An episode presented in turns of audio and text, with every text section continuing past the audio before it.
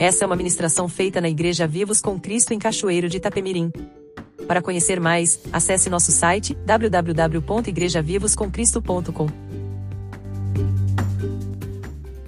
É muito importante nós compreendermos que o entendimento celestial não se aprende nas faculdades da terra. Que o entendimento espiritual não não se aprende com o conhecimento humano. Até uma criança pode compreender o reino celestial. Porque uma criança ela está muito vazia de si mesma e está querendo só é como um copo vazio para receber coisas. Mas às vezes nós recebemos tantas verdades que nós consideramos como verdades e para abrir mão dessas coisas que nós consideramos como verdades é tão difícil, porque a gente sempre imaginou, ó, oh, eu sempre ouvi que era assim, e nós ficamos em dúvida quando nós ouvimos realmente a verdade. Por isso que Jesus ele falou assim: Eu sou o caminho, eu sou a verdade, eu sou a vida. Então o que nós precisamos para compreender a palavra do Senhor é humildade como de uma criança. Amém? Nós ficamos felizes por esses quatro anos de ministério, de igreja, que todos vocês sabem, a gente sempre fala, que não tem a ver com o homem, não tem a ver com intenções humanas, tem a ver com a palavra que foi liberada para as nossas vidas. Eu vou falar um pouquinho desses quatro anos. Esses quatro anos que nós realmente começamos como ministério, como igreja, vivos com Cristo. Em que nós nos sentimos como Abraão que ouviu, na época não era Abraão, era Abraão que ouviu a voz de Deus e falou assim: sai da tua terra, do meio da tua parentela, para um lugar que eu vou te mostrar. A única palavra que te trazia segurança é: eu vou te mostrar, Abraão, eu vou te abençoar. Está lá em Gênesis, no capítulo 12. Não vamos abrir, não, mas eu vou discorrer sobre isso. Mas Deus fez uma promessa que em Abraão seriam abençoadas todas as famílias da terra. E é interessante porque Deus chama um, um, homem que é de Ur dos Caldeus, na região da Babilônia, enquanto na Babilônia tem um homem poderoso chamado Nimrod, que está com uma ideia mirabolante de levantar um reino para si, para levantar uma torre que toque os céus e que o nome deles seriam célebres, eles seriam celebrados. Um reino levantado com mãos de homens sendo estabelecidos e Deus, ao invés de escolher um homem forte, uma intrusa ali,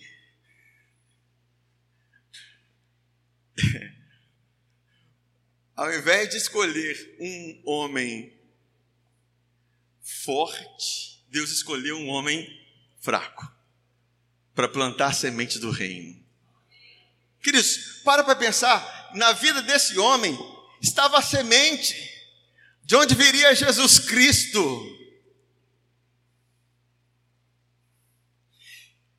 Como Deus, ele tem uma responsabilidade para a palavra que ele libera da sua boca. Como Deus tem uma responsabilidade, Ele tem um zelo, Ele vela para cumprir a Sua palavra.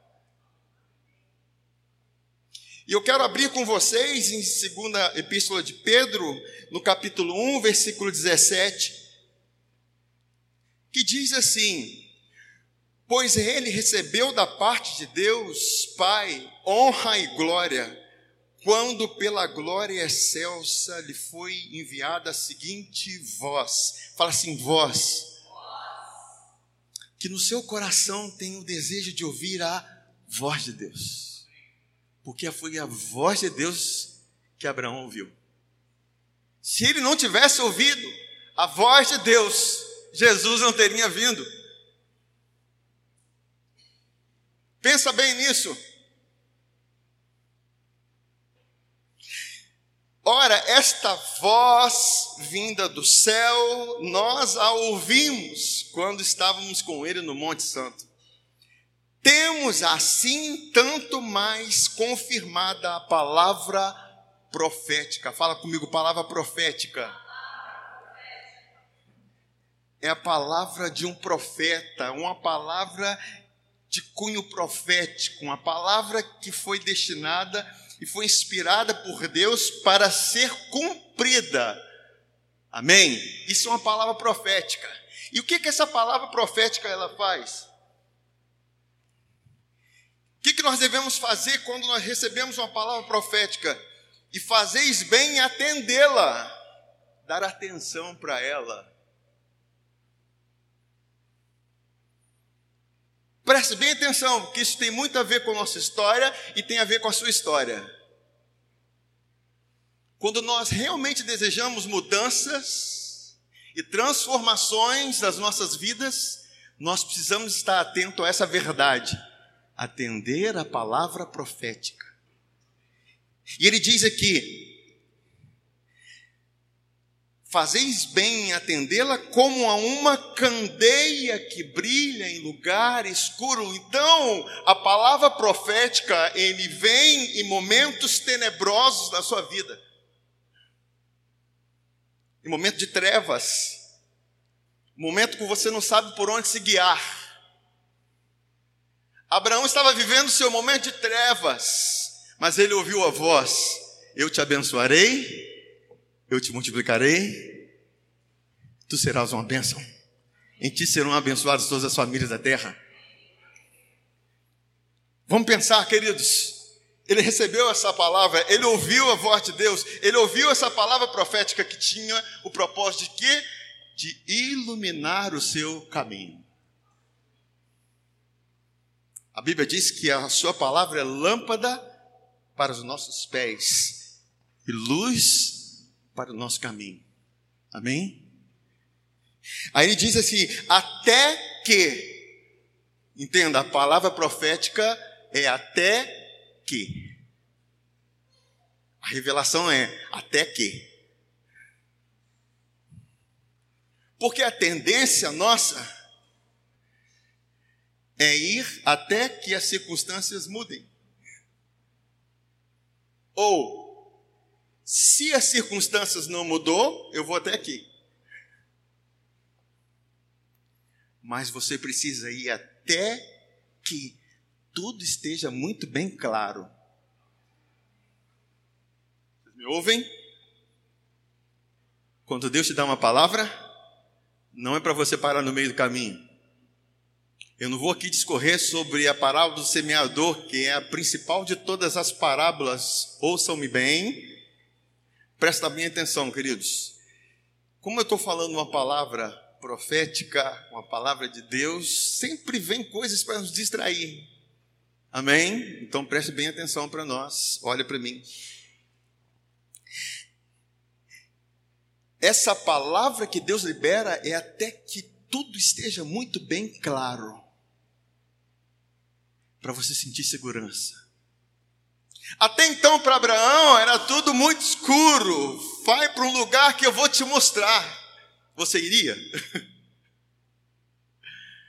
Pega teu carro e sai pela BR 262. Depois entra à direita. É um lugar que eu vou te mostrar. Mas a voz de Deus que vem sobre nossas vidas, e ela traz testificação em nós, traz paz no nosso coração, por mais que nada tenha mudado, ela continua a voz de Deus.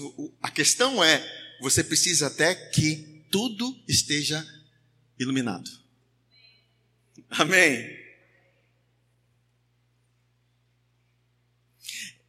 É interessante que Deus falou com Abraão: sai da tua terra, do meio da tua parentela, mas só que ele trouxe na bagagem, nós sabemos, Ló.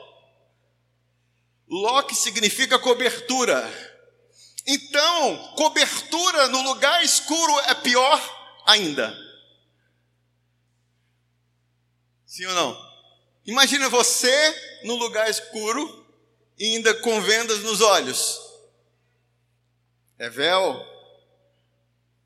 Porque isso, o véu fala da lei. E Deus queria mostrar a graça para Abraão.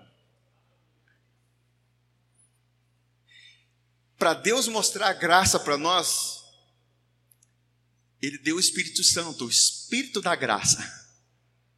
Amém? E Deus leva, e Abraão leva com ele Ló, que serviu de cobertura para ele. Então tudo ficou tenebroso, a ponto dele ir para o Egito. Trazer mais uma, uma, mais uma, mais um problema na sua bagagem. Ele trouxe Agar. Porque Agar é egípcia. E Agar é o símbolo da lei. E com Agar, nós sabemos que depois vai ser gerado Ismael, que é mais um problema. Mas voltemos para Ló, vamos para o problema primeiro. O que eu quero dizer para vocês, que por mais que você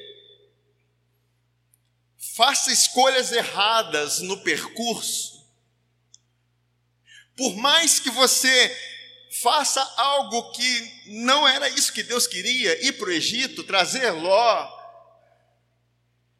Mesmo assim, a palavra profética, ela faz com que todas as coisas cooperem para o bem. Porque a palavra foi enviada para se cumprir, para prosperar. Isso não depende de você, queridos. Depende assim de você crer. Amém? Olha, vou abrir com você em Gênesis capítulo 13.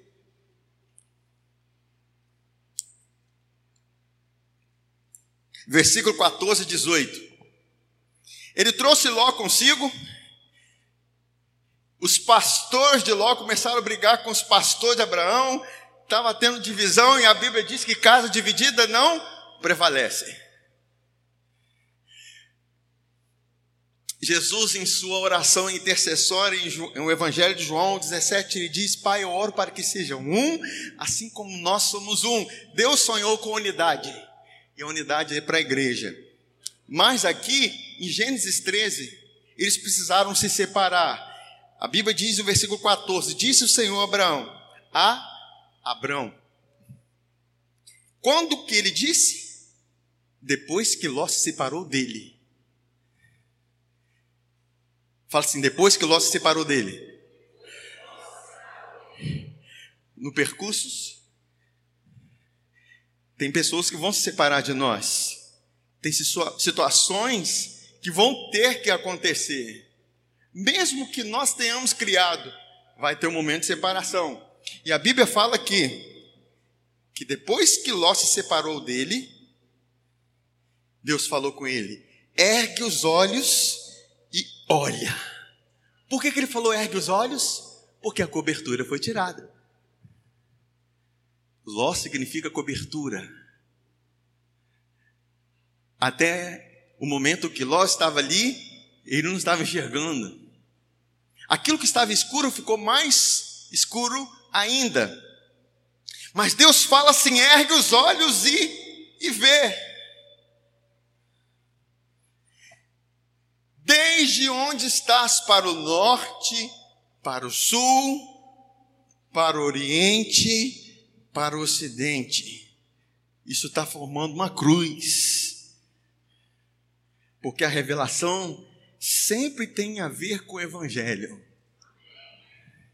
Aí ele fala assim: porque toda essa terra que vês, eu te darei a ti e a tua descendência para sempre. Então o que Deus estava fazendo? Ele estava trazendo peso na palavra profética que foi liberada para a vida de Abraão. que até então era Abrão. Então,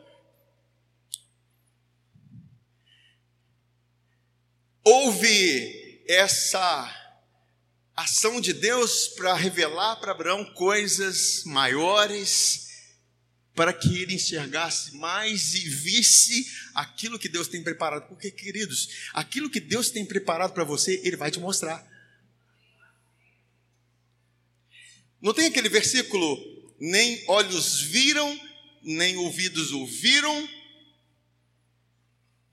nem subiu ao coração do homem, são as coisas que Deus preparou para aqueles que os amam. Mas Deus nolas revelou. Ele revela. Ele mostra. Continue com a palavra profética que ele vai te mostrar. Por isso que a gente confessa. Confessa a respeito daquilo que cremos. Porque ele tem mostrado no nosso coração. Por mais que ainda esteja meio escurecido, mas a palavra profética vem para iluminar. Vocês me entendem?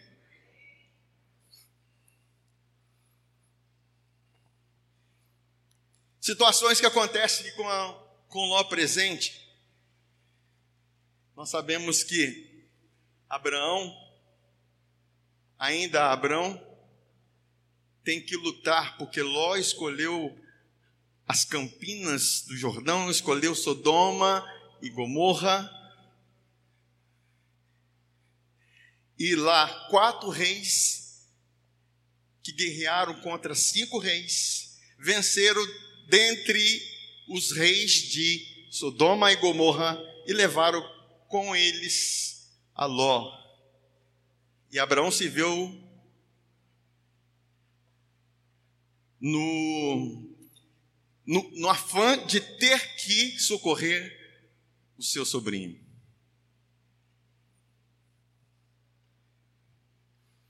Olha como que Ló, por mais que pareça problema, e traz bênção para a gente. Amém? Não por causa de Ló, mas por causa da palavra profética. O que aconteceu? Abraão vai para a guerra com 300 homens e vence quatro reinos. Quatro reinos que venceram cinco reinos.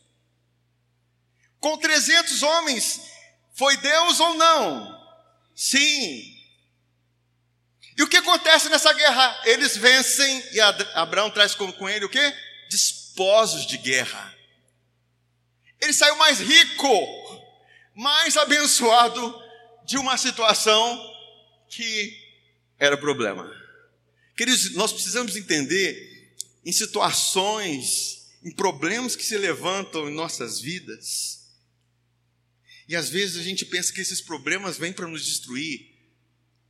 Mas são problemas que nós, se nós soubermos nos posicionar na palavra profética, essa própria palavra, ela é suficiente para tirar dessa guerra, desse problema, despojos. O que, que são despojos de guerra? É aquilo que quando é um reino invade outro reino, todo o ouro, toda a prata, todos os bens daquele reino que foi vencido, vem para o reino que venceu.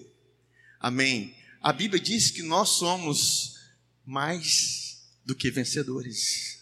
Nós precisamos entender que quando nós entramos em uma guerra, nós já somos mais que vencedores. As guerras que vêm contra nossas vidas, elas vêm para nos enriquecer e não para nos empobrecer. Amém? Entendam isso. Aí, Vamos pensar, Gênesis 17, versículo 17 e 19. Deus havia liberado lá atrás uma palavra que eles seriam abençoados. Porém, Abraão já está com 99 anos de idade, ele pensa o seguinte: cara, essa palavra profética não está se cumprindo, não, está escuro o negócio. Sim ou não? Se estava difícil antes, com 99 anos de idade, piorou a situação. E nós achamos que com a palavra que Deus levanta, é, é, libera para nós, ao tempo passou, a situação piorou, você pensa que é o fim. Mas olha o que Deus fala em Gênesis 17, 17, 19. Então se prostrou Abraão, o rosto em terra, e se riu, e disse consigo: A um homem de cem anos há de nascer um filho? Dará a luz Sara com seus 90 anos? Disse Abraão a Deus: Tomara que viva Ismael, aquilo que eu gerei na minha força diante de ti. Deus respondeu: De fato, Sara, tua mulher, te dará um filho. E lhe chamarás Isaque.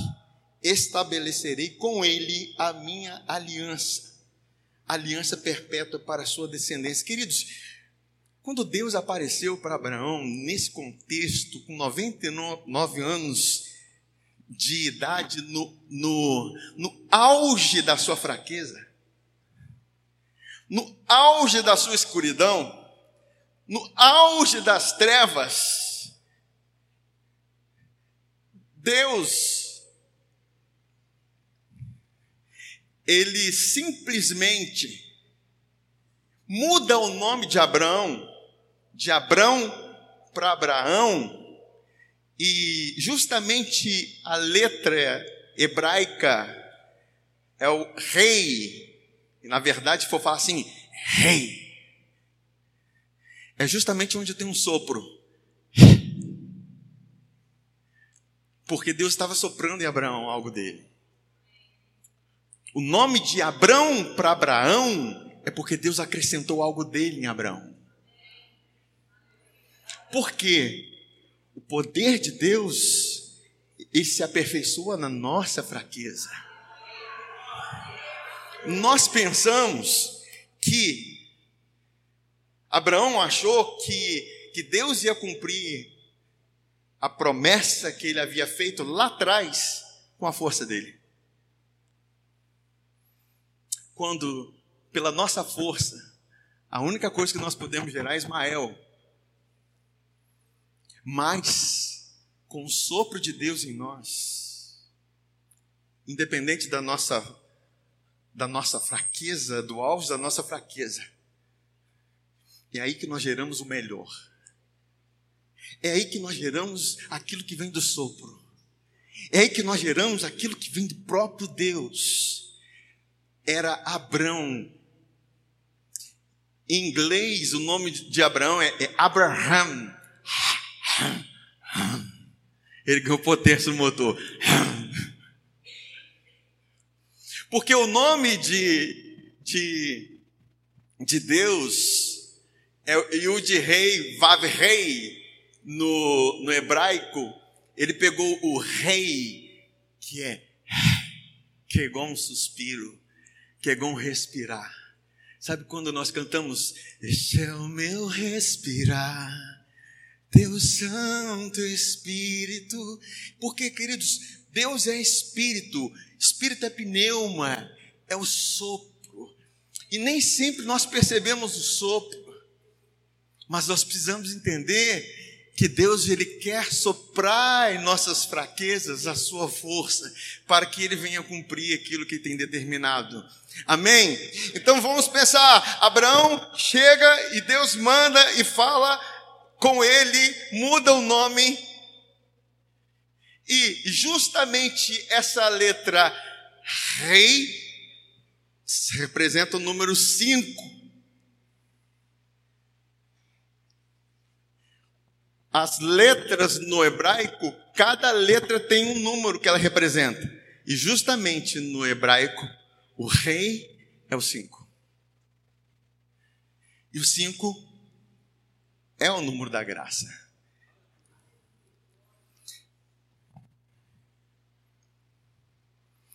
Em Gênesis 22, capítulo 15, eu estou trazendo para vocês o percurso de uma palavra profética.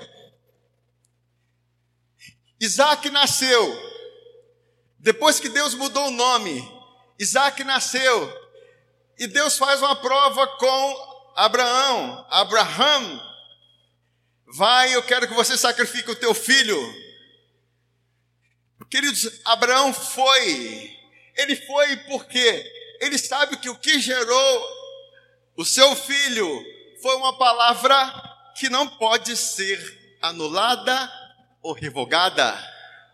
Ainda que ele matasse o seu filho, ele sabia que Deus é poderoso para ressuscitar, porque naquele momento Abraão já estava entendendo que a palavra de Deus era poderosa para ressuscitar as coisas. Era poderoso. E Abraão já está preparado para sacrificar o seu filho. E Deus brada dos céus: Não faças tal, Abraão. Está lá em Gênesis 22, versículo 15 e 19, que diz assim: Então do céu bradou pela segunda vez o anjo do Senhor a Abraão e disse: Jurei por mim mesmo, diz o Senhor, quando fizeste isto e não me negaste teu único filho, que deveras te abençoarei e certamente multiplicarei a tua descendência como as estrelas do céu e como a areia na praia do mar. A tua descendência, quem é essa descendência? É Jesus. Possuirá a cidade dos seus inimigos, nela serão benditas todas as nações da terra, porquanto obedeceste a minha voz. Então voltou Abraão aos seus servos e juntos foram para Berseba, onde fixou residência. Entenda uma coisa.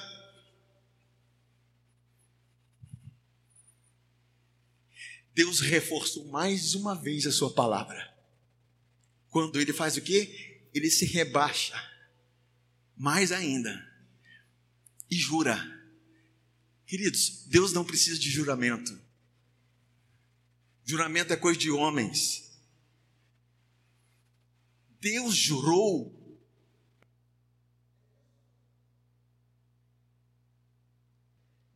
Deus jurou. E juramento é coisa de homens. Quando Deus jura, Ele está reforçando aquilo que é verdade, porque Deus vela pela Sua palavra para cumprir e estabelecer. Então Ele jurou e reforçou mais ainda: Eu vou fazer, certamente. E o que, que Abraão fez? fixou sua residente em Berseba. Berseba significa poço dos sete juramentos. É onde nós devemos fixar a nossa residência. É no lugar onde Deus jurou, onde Deus prometeu, onde Deus liberou sua palavra e ele vela para cumprir. É nesse lugar que tem fonte. Poço é lugar que tem fonte.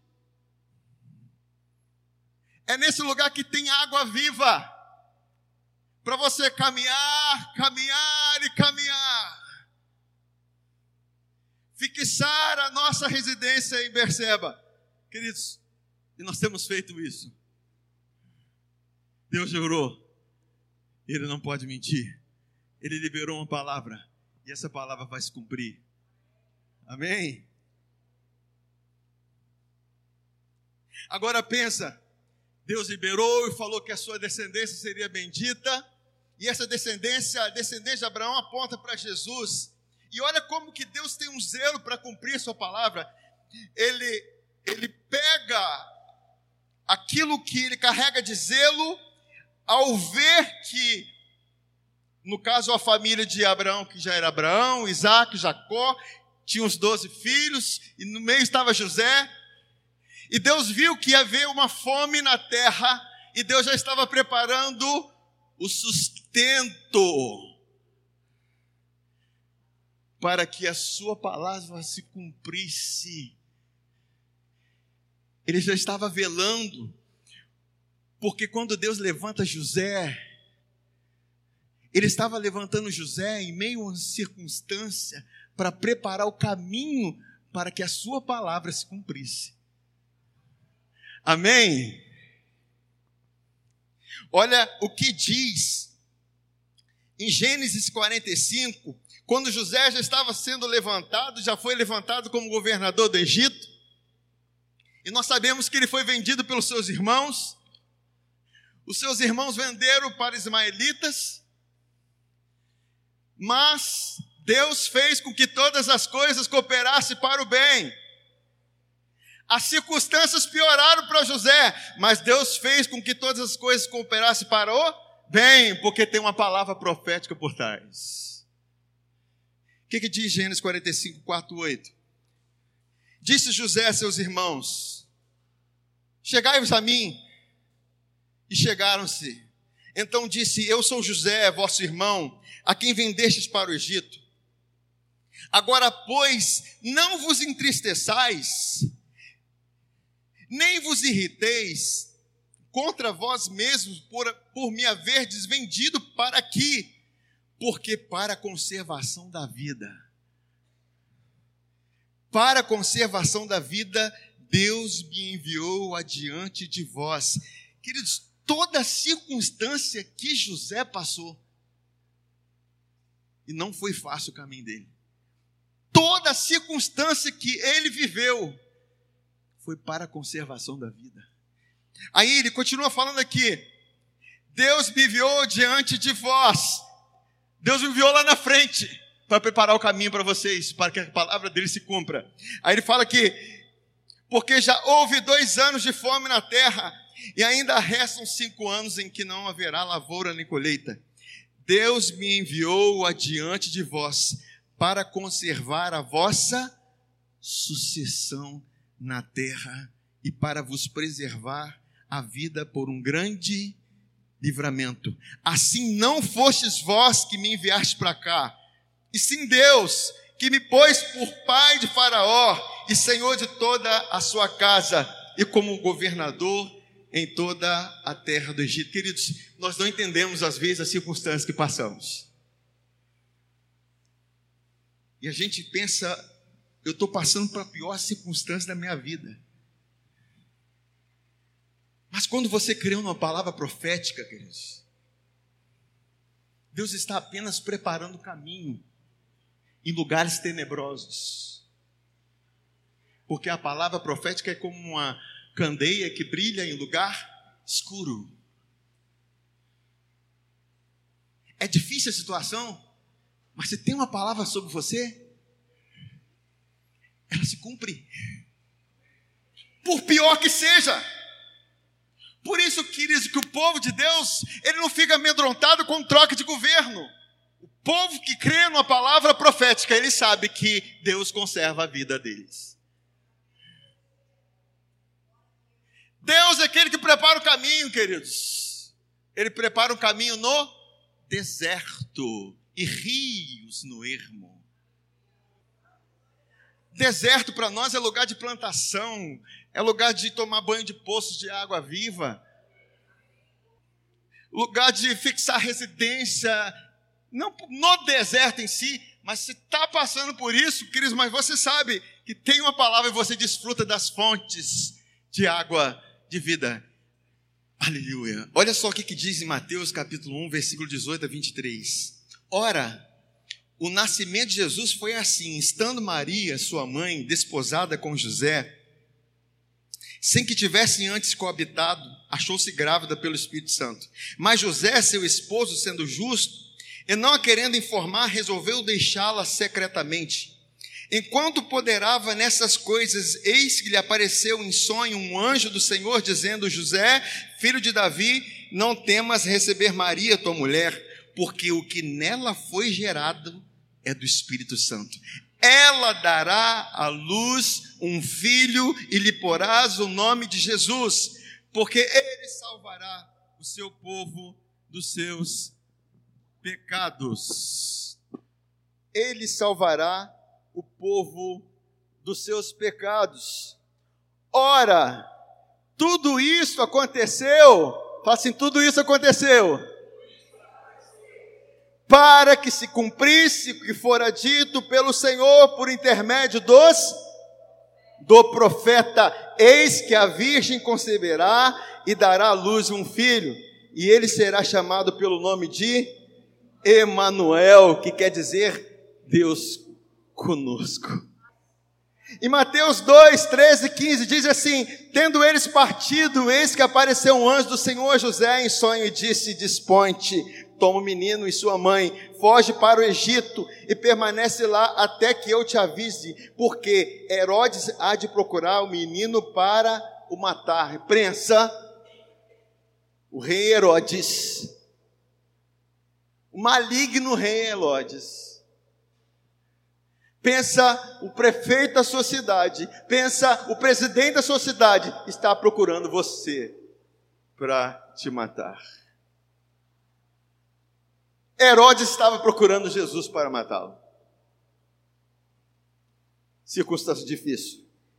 Aí diz aqui: dispõe-se ele, tomou de noite o menino e sua mãe e partiu para o Egito, e lá ficou até a morte de Herodes para que se cumprisse o que fora dita pelo Senhor por intermédio do profeta. Do Egito chamei meu filho. Circunstâncias que cercaram a vida de Jesus, mesmo as circunstâncias que vieram, vieram para levar ele para uma condição em que estava determinada pelos profetas. Agora, Vamos entender, queridos, porque a morte de Jesus foi a pior de todas as circunstâncias. E a gente pensa que a morte é o fim. Mas entenda que a morte não é o fim. Quem é o fim é Jesus. Ele diz: Eu sou o Alfa, o Ômega, o princípio e o fim. Jesus havia morrido na cruz. E houve choro, houve lamentos. E teve dois discípulos que ficaram muito entristecidos pela morte de Jesus, estavam voltando para casa, a caminho de Emaús. E eles lamentando muito, porque eles pensavam, ora, era Jesus quem ia livrar a Israel, era Jesus que ia ser a nossa resposta, a nossa esperança, e de repente Jesus morre. E Jesus aparece no caminho para esses dois homens, ou um casal, a gente não sabe. Esses dois discípulos, e Jesus aparece, e eles não reconheceram Jesus. E Jesus começa a conversar com eles. E interessante que o que Jesus usa para reanimá-los, o que Jesus usa para despertá-los está aqui em Lucas 24, 13, que diz assim: Então lhe disse Jesus, ó nécios, ó sem entendimento e tardos de coração para crer em tudo que os profetas disseram. Porventura não convinha que o Cristo padecesse e entrasse para a sua glória? Queridos, para Jesus entrar na sua glória, para Jesus ressuscitar, ele precisava morrer. A circunstância preparada para uma palavra de ressurreição de Jesus era a sua morte. E começando por Moisés, discorrendo por todos os profetas, expunha-lhes o que a seu respeito constava em todas as Escrituras. Quando se aproximavam da aldeia para onde iam, fez ele menção de passar adiante mas eles os constrangeram, dizendo: Fica conosco, porque é tarde e os dias já declina. E entrou para ficar com eles. E aconteceu que, quando estavam à mesa tomando ele o pão, abençoou e, tendo partido, lhes deu. Então se lhes abriram os olhos e o reconheceram mas ele desapareceu da presença deles. E disseram um ao outro: Porventura não nos ardia o coração quando ele pelo caminho nos falava, quando nos expunha as Escrituras? E na mesma hora, levantando-se, voltaram para Jerusalém, onde acharam-se reunidos os onze e os outros com eles, os quais diziam: O Senhor ressuscitou e já apareceu a Simão. Então os dois contaram o que lhes aconteceram no caminho e como fora por eles reconhecido no partir do pão. Entenda qual o poder de uma palavra profética. Jesus começou a discorrer sobre a palavra dos profetas, dizendo que era necessário que ele morresse, porque a partir da sua morte ele ressuscitaria. Aqueles discípulos estavam com estavam num lugar tenebroso, sem esperança, sem destino, e de repente Jesus aparece para eles e começa a expor aquilo que estava escrito sobre ele. E de repente essa palavra abre o caminho deles. E o dia clareou quando, no partir do pão, Jesus é revelado a eles. E quando eles recebem esse entendimento, eles voltam para o propósito. Queridos, o que eu quero dizer com isso tudo? Deus liberou uma palavra para nós. Em nenhuma circunstância quer dizer que essa palavra perdeu sua eficácia ou perdeu a sua validade. A minha casa foi destruída. As minhas finanças, tudo se perdeu. Perdi minha esperança. Meu filho entrou no mundo das drogas. Meu filho se desviou. Ah, aconteceu isso, aconteceu isso. Queridos, para, para, para, para. Qual é a palavra que Deus liberou para você? É essa palavra que Deus liberou para que ela se cumpra. É essa palavra que Deus liberou para te guiar em caminhos tenebrosos. É essa palavra que Deus liberou para você que Ele vela para cumprir.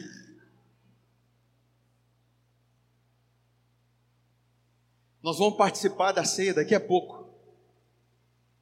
E a ceia tem um, o condão, ela tem o propósito de abrir os seus olhos de clarear os seus olhos espirituais para que você retome ao propósito que Deus tem para a sua vida. Para que você seja reconduzido. Aqueles discípulos estavam indo para Emaús, não era o lugar que Deus tinha para eles. Mas o próprio Jesus começou a liberar essas palavras proféticas para a vida deles, e essa palavra reconduziu eles para o lugar onde eles deveriam estar, em Jerusalém, onde o Espírito Santo seria derramado.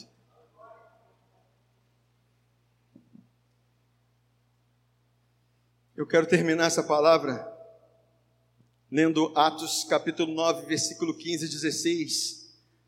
Quando Deus liberou uma palavra para Paulo, ele diz assim: Mas o Senhor disse a Ananias: Vá, este homem é meu instrumento escolhido para levar o meu nome perante os gentios e seus reis, e perante o povo de Israel. Mostrarei a ele quanto deve sofrer pelo meu nome. Deus liberou essa palavra para Paulo. Ele seria o homem que levaria a palavra para os gentios. E em Filipenses capítulo 1, versículo 12, é um período em que Paulo estava preso, e quando você pensa, Paulo está preso, a palavra de Deus não está se cumprindo. E você pensa, a palavra de Deus não está se cumprindo na vida de Paulo. Mas o que, que ele diz em versículo 12 de Filipenses 1? Quero que saibam, irmãos, que aquilo que me aconteceu tem, ao contrário, servido para o progresso do Evangelho. Ele disse assim: como resultado, tornou-se evidente a toda a guarda do palácio e a todos os demais que estou na prisão por causa de Cristo. E os irmãos, em sua maioria, motivados no Senhor pela minha prisão, estão anunciando a palavra com maior determinação e destemor. Qual é a circunstância que está cercando a sua vida? Cristo, se existe uma palavra profética que você crê nela, uma palavra que Deus liberou para a sua vida, se existe uma palavra de Deus que você creu e sempre Deus libera uma palavra para nós e nos chama com essa palavra, e você pensa, cara, eu estou preso nessa situação, queridos, você olha bem direito, porque a Bíblia diz que a palavra não está presa. A palavra nunca está presa. A palavra nunca está presa. Deus vela sobre a sua palavra para a cumpri-la. Queridos, e tem sido isso para conosco como igreja. Nós já passamos por algumas circunstâncias difíceis. Já passamos por alguns problemas na caminhada e na jornada. Há quatro anos atrás, nós começamos a igreja Vivos com Cristo. E numa circunstância no meio do caminho, uma circunstância apareceu no meio do caminho, em agosto de 2022. Deus, com a sua voz, falou: preparem os fundamentos. A gente pensa que nós é que forçamos a palavra. Não, queridos. Às vezes as circunstâncias nos levam para essa palavra. Quatro anos, esses fundamentos foram fincados. Eles foram fincados em um momento em que nós estávamos vivendo como dificuldades. Em um momento que nós estávamos em trevas. Mas Deus liberou essa palavra e fala: chegou o momento de vocês estabelecerem os fundamentos de vocês. E quando nós vimos na palavra, para a construção do templo de Salomão, os fundamentos levaram quatro anos para serem fundamentados. Assim como nós, como igreja, em quatro anos, nós fomos estabelecidos. Em agosto de 2015, Deus liberou uma palavra para nós como igreja. Que nós teríamos um período de sete anos para juntar fundamentos. E essa palavra a gente não se lembrava, mas Deus havia falado. E quando foi agosto de 2022, passaram-se sete anos, quando nós fizemos os fundamentos. Profeticamente, Deus liberou isso para nós. Por que, que eu estou dizendo isso? Porque Deus está velando para cumprir a palavra que tem liberado para nós.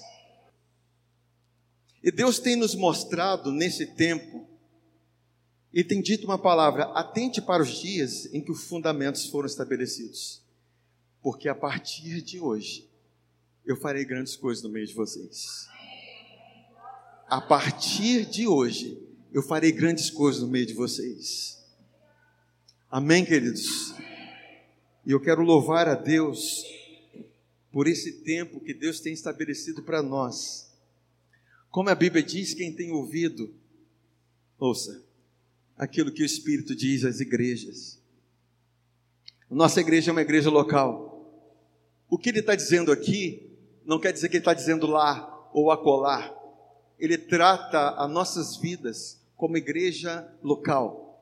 Amém? A mensagem que Deus tem para nós hoje é essa, essa mensagem profética para nós.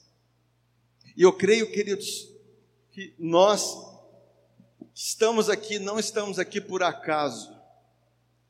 É porque Deus quer fazer com que, através dessa palavra profética, muitas outras vidas sejam alcançadas através de nós. Muitas outras vidas sejam abençoadas através da sua palavra. Porque nós vemos como que Deus vela uma palavra que liberou para Abraão há não sei quantos mil anos atrás e como que ele foi preparando o caminho para essa palavra, como que as circunstâncias veio fazer com que essa palavra viesse a ser cumprida e ser estabelecida. Por maior que seja a escuridão, queridos, a palavra ela veio para nos iluminar em tempo de trevas. Amém.